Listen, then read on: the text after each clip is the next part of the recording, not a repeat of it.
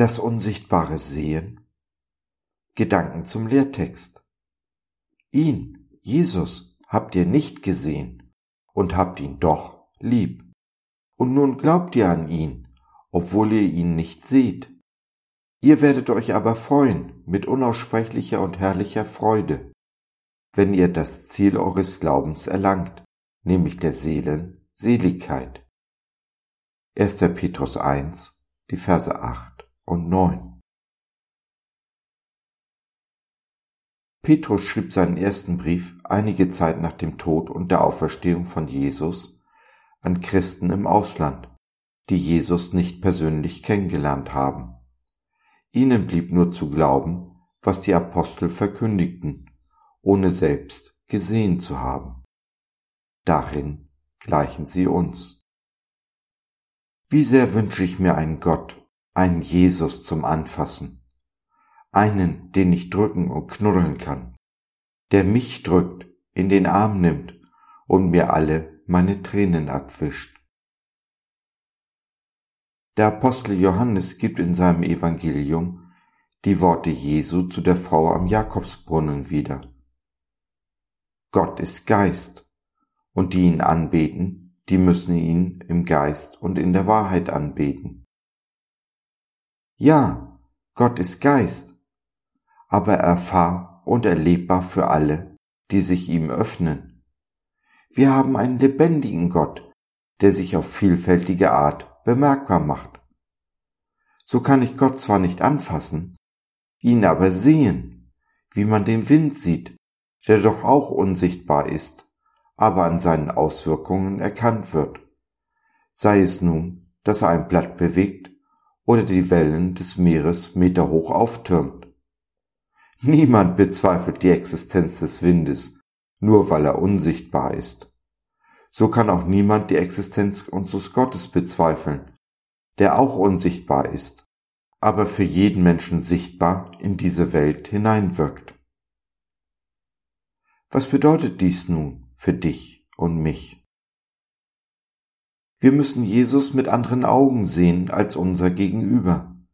Wir brauchen, wie Paulus schreibt, erleuchtete Augen des Herzens, um Jesus zu sehen und zu spüren. Dabei sollten wir ihn nicht darauf festlegen, wie er sich erfahrbar macht. Denn unser Gott hat vielfältige Möglichkeiten, sich zu zeigen. Jedem Menschen so, wie er es braucht und wie er es für richtig hält. Ja, das Leben mit einem liebenden Gott ist ein anderes als das mit einem geliebten Menschen. Aber anders heißt doch nicht automatisch schlechter, oder? Ganz im Gegenteil. Leben mit Gott ist Freude und Frieden. Sie sind grundlegende Kennzeichen einer gesunden, vertrauensvollen Beziehung. Fehlen Freude, Frieden und oder das Vertrauen dauerhaft oder über längere Zeit, dann sollte ich meine Beziehung ernsthaft hinterfragen. Dies gilt nicht nur für unsere Gottesbeziehung, sondern für jede Beziehung überhaupt. Ich glaube, jeder von uns kennt Zweifel, Ängste, depressive Phasen, in denen wir uns einen Gott zum Anfassen wünschen, der unser Herz streichelt. In diesen Zeiten hilft es, sich zu erinnern an die Zeiten, in denen wir Gott wirklich sehen konnten, seine Auswirkungen spüren. Dies sollte uns Hoffnung für die Zukunft geben, denn es ist keine Veränderung in unserem Gott. Im Gegensatz zu uns ist er der gleiche, gestern, heute und in alle Ewigkeit. Liebster Herr Jesus, ich danke dir, dass du alle Zeit bei uns bist, erleb und erfahrbar. Ich danke dir für unser neues Herz, das du uns geschenkt hast, mit dem wir dich sehen können, auf welche Art auch immer. Ich danke dir für deine unbegreifliche Liebe, die so groß ist, dass unser Verstand sie nicht erfassen kann. Danke, dass du uns niemals vergisst oder alleine lässt. Danke, dass du so ein wunderbarer Gott bist. So ist es, so sei es. Amen.